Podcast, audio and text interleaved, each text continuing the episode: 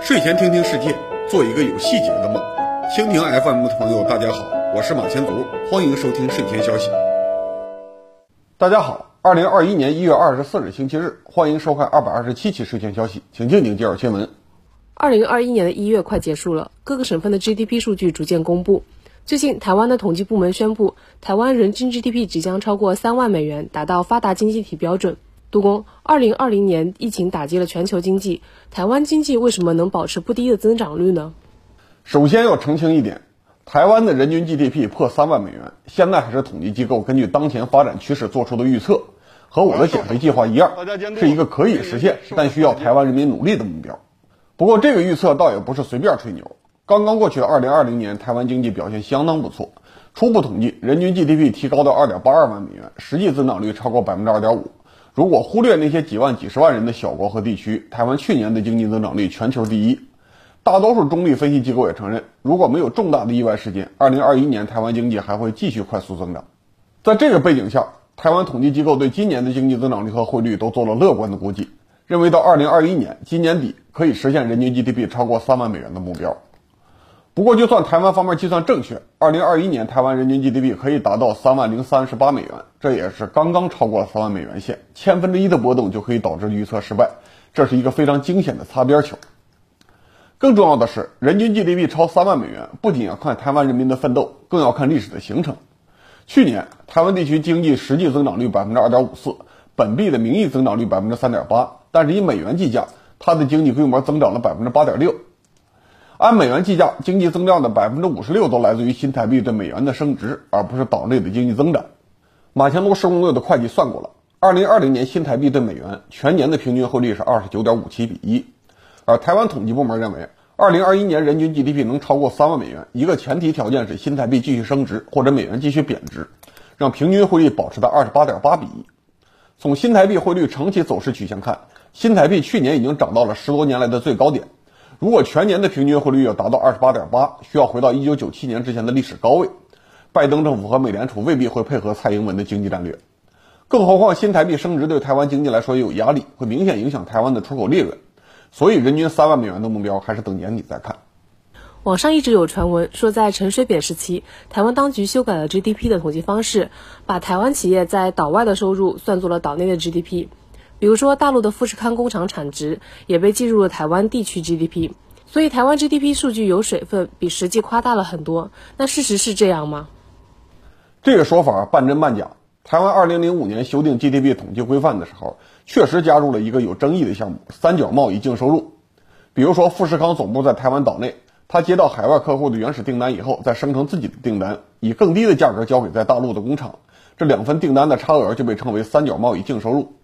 台湾统计机构认为，这部分差额虽然没有对应实际生产，但也是台湾总部的服务性收入，应当纳入 GDP。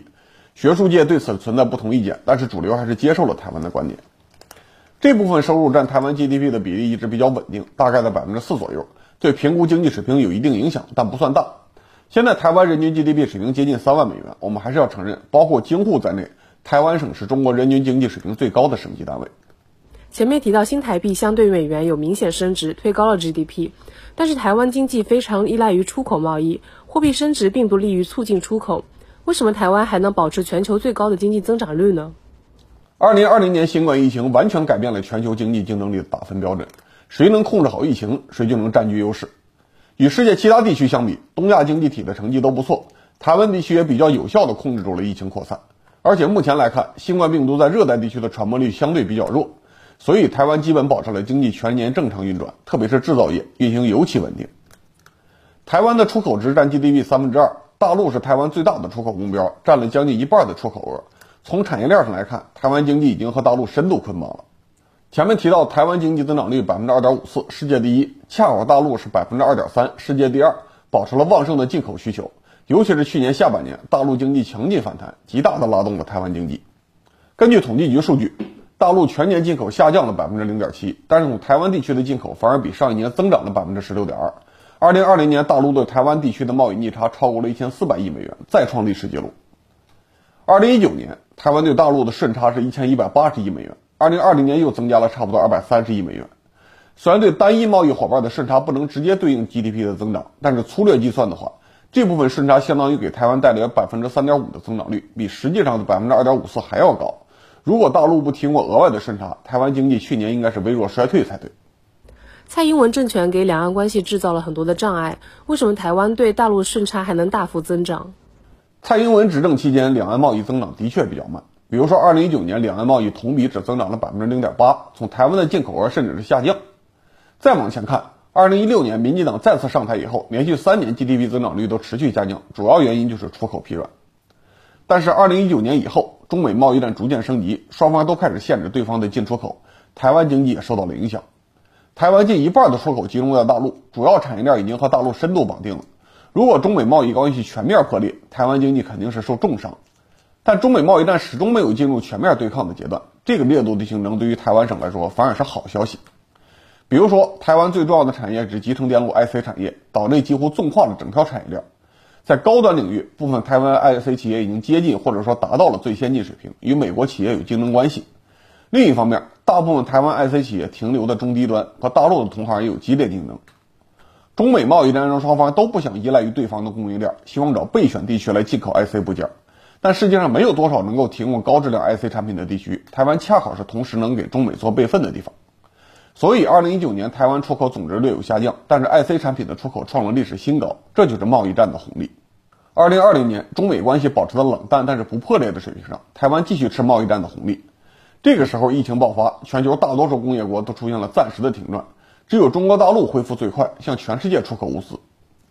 二零二零年，中国大陆的出口增长很大，但并不是所有门类都增长，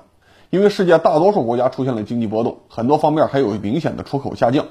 明显增长的商品主要是三类，首先是和防疫相关的医疗产品，增长比例很高，但原来的基数比较小，对二零二零年的大陆经济贡献有限。另外两类产品是把全年的出口拉回正增长的主力，分别是自动数据处理设备和集成电路，这两项也是大陆现在出口最大宗的商品。中国大陆的产业门类虽然相对齐全，但是高科技原料和配件方面还是有很多短板，尤其是集成电路行业要进口台湾的物资。如果大陆希望抓住机会占领出口市场，就必须先增加这些高科技部件的进口。从全世界来看，IC 产业实力强，能够提供这部分增量的地方是少数东亚、东南亚经济体，但大多数都被疫情严重打击。只有台湾和韩国控制疫情还算给力，所以 IC 产品出口暴增。其中，台湾 IC 产品的相对比重要比韩国大，能够抵消其他商品出口的减少，所以台湾成了2020年世界经济的最大赢家。去年对台湾一千四百亿美元逆差，能不能想办法再压缩一点呢？大陆工厂在台湾的产业下游，增加出口必然会让台湾也来分享红利。就算对面是大陆不喜欢的民进党执政，这也改变不了这个客观规律。如果大陆希望少一点对台逆差，唯一的办法就是投钱搞研发，把上游的产业也拿下来。大陆的研发投入总量并不少，二零二零年的数据还没出来，但是可以看二零一九年全球的研发支出排名。中国大陆的研发经费比二零一八年暴增了百分之二十一，达到一千一百八十八亿欧元，超过了日本，排到了世界第二，值得自豪。但是同一年，台湾省的企业研发经费超过一百八十亿欧元，排在世界第九，占 GDP 的比例明显要高于大陆。至少未来十年，在产业链条上，台湾企业的位置还会比大陆要高很多。大陆经济快速增长离不开台湾省的配合。最近我们经常看到研发造假的新闻，比如说饶毅和培钢李洪良的争论。比如说，一百九十六期提到的天津大学化工学院资深教授张玉清造假事件，以及一百八十四期节目提到的武汉红星、济南全新项目，这些事件都占用了中国的民营研发经费，但是对科研只有负面贡献。我们的产业升级还需要再努力。一月十五日和十六日，伊朗举行大型军事演习，测试弹道导弹和无人机。伊朗媒体称，本次试射的弹道导弹射程一千八百千米，具有反舰能力，命中了印度洋深处的一个模拟目标。伊朗媒体还说，全世界只有伊朗和中国掌握了反舰弹道导弹技术。杜工，你怎么评价伊朗的军事技术进步呢？伊朗人说，全世界只有伊朗和中国拥有反舰弹道导弹，等于我和科比合砍八十一分，或者说我和蛋卷平均体重不到一百斤。从二零零五年开始，伊朗革命卫队每年都要进行一次军事演习，对外展示自己的导弹技术实力。这一次军事演习，伊朗一共试射了六种弹道导弹。其中三种短程地对地战术弹道导弹，三种中程弹道导弹。除了弹道导弹之外，伊朗这次还展示了两种无人机，一种是隐身蜂群无人机，另外一种是自杀式反辐射无人机。二零一九年九月十七日，第二十期节目，我们介绍了沙特炼油厂被导弹和无人机打击的细节。虽然是胡塞武装自称发动袭击，但是当时我们就说必然是伊朗干的。二零一九年的袭击之后，沙特曾经展出过无人机的残骸，和本次伊朗展示反辐射无人机这几乎一模一样。所以演习不仅展示了伊朗的技术能力，还公开承认了自己的攻击性，警告沙特当心自己的石油工业，伊朗随时都会再发动另一轮轰炸。为了充分制造视觉效果，伊朗这次演习的时候，在一个很小的场地集中了大量的弹道导弹，同时发射，尾焰和烟雾效果很漂亮，但是完全脱离了实战部署。这类似于朝鲜的海岸线上紧密排列大炮示威，与其说是演习，不如说是演戏。所以，对所谓弹道导弹打军舰的说法，不用太当真。但是，美国媒体报道，伊朗的弹道导弹目标海域距离美国的航母舰队不到一百英里，伊朗的导弹能威胁到美国航母舰队吗？从美国人对伊朗本次演习的反应来看，伊朗人的反舰弹道导弹完全不能威胁美国海军。我们可以对比一下美国是怎样报道中国和伊朗两国反舰弹道导弹的。去年八月，中国分别从青海和浙江发射了两枚反舰弹道导弹，同时命中了南海上的一艘靶船，击沉目标。美国的海军新闻说，中国东风二十一 D 导弹是航母杀手。美国外交官杂志说，中国的东风二十六 B 型导弹是关岛快车，因为能够威胁到美国在关岛的军事基地。伊朗这次导弹试射，美国人的评价就十分刻薄了。美国驱动网站战争地带专栏说，准确跟踪航母编队是一个系统工程，需要水面舰艇、飞机、卫星的持续数据支持。伊朗没有自己的军用监视卫星网，只能通过低分辨率的商业卫星图像跟踪美国航母编队。但是这些图像不能提供任何精确定位的能力，因此伊朗能不能找到美国航母舰队的确切位置都是个问题，更不可能提击中目标了。而且反舰弹道导弹要命中航母，卫星信息只能提供大致的方向。弹头接近目标以后，还是要靠自身来确定航母的精确位置，在高速穿越大气层的同时观测目标，进行快速机动，这远远超出了伊朗的工业水平。目前没有任何证据能够表明伊朗已经拥有了远程反舰能力。美军认为，本次伊朗试射主要还是为了测试导弹性能，收集数据以便于日后改良。试验的价值远远大于军事价值。这次伊朗还发布了一段非常短暂的命中水面目标的录像，但是画质非常模糊，完全没有办法分辨细节。之前伊朗经常放出亚音速反舰导弹命中目标的高清画面，这次只放了模糊的画面，说明伊朗自己也心虚。最近几年，民用电子元器件质量不断提高，价格不断下跌。伊朗就算从华强北来采购，也能给导弹凑出一批勉强能用的传感器。但是，经常关注伊朗的观众可能会发现，和中俄这种导弹大国相比，伊朗的导弹型号显得太多了。如果只看弹道导弹，这次演习就展示了六种。中俄的弹道导弹。在每一个作战距离和作战层级上，都对应着不同射程的导弹，各自完成不同的战术任务，互相之间形成梯次覆盖的网络。而伊朗很多导弹的射程相互严重重叠，看起来战术选择很多，实际上说明伊朗把很多开发失败的项目产品也拿出来试射，给自己壮胆。就像美国人说的那样，现代战争是体系作战，如果没有侦察卫星、水面舰艇、远程飞机和高速的数据链，这些勉强能发射的导弹，本质上还是一发大号的火箭弹，没有什么用处。接下来我聊聊最近比较热的两条新闻：郑爽找人代孕之后，企图抛弃子女；和二十三岁的左翼年轻人莫查新年病死。他去世之前想吃草莓的愿望没有得到满足，引发了网友的关注。之前我看了观众的留言和评论，很多人都说马前卒这次必然要讲社会化抚养了，还是双份的。这个猜想对了一半。首先，社会化抚养的确能解决一部分问题，这两件事放在一起看，充分证明。如果没有法律和制度保障，DNA 和生育关系都不足以保障未成年人的权利。亲情是经常变化的东西，权利是随时都要保障的东西，两者没有必然联系。如果有人想抛弃父母不明确的孩子，如果十几岁的未成年病人要自己打工解决生存问题，最应该出来干预的力量必然是政府。哪怕从最功利的角度说，政府做事要考虑财政上是否合理。未成年人也是未来最好的税源，无论父母态度怎么样。政府都应该保障他们健康成长，受到完整的教育，给将来的社会创造财富，也给他们自己创造一个美好的人生。但是严格来说，十六岁以上的中国人已经不算少年儿童了。法律规定，十六周岁以上的未成年人，如果以自己的劳动收入为主要生活来源的，视为完全民事行为能力人，是独立的公民。所以，仅仅推行社会化抚养不能解决问题。这件事的本质是我们的扶贫、福利和救助政策都以家庭为基层单位发放。政府不愿意越过家庭，直接面对具体公民的需求，所以才会产生很多照顾不到的死角。去年十二月二十日第二百一十期节目，我们提到了山东变性中学生被父母强制带走的案例。当时我评论说，核心问题是派出所默认家庭内部的暴力不算暴力，父母有权利控制子女的人身自由。在这个默认逻辑下，法律要把家庭暴力单独入罪，而不是直接使用故意伤害罪来处理问题。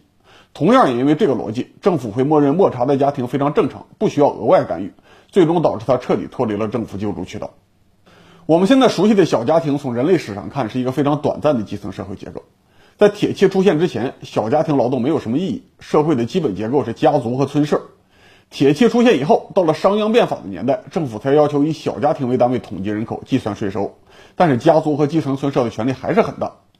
三五个人的小家庭彻底成为独立的基层单位，在中国是八十年代之后的事情。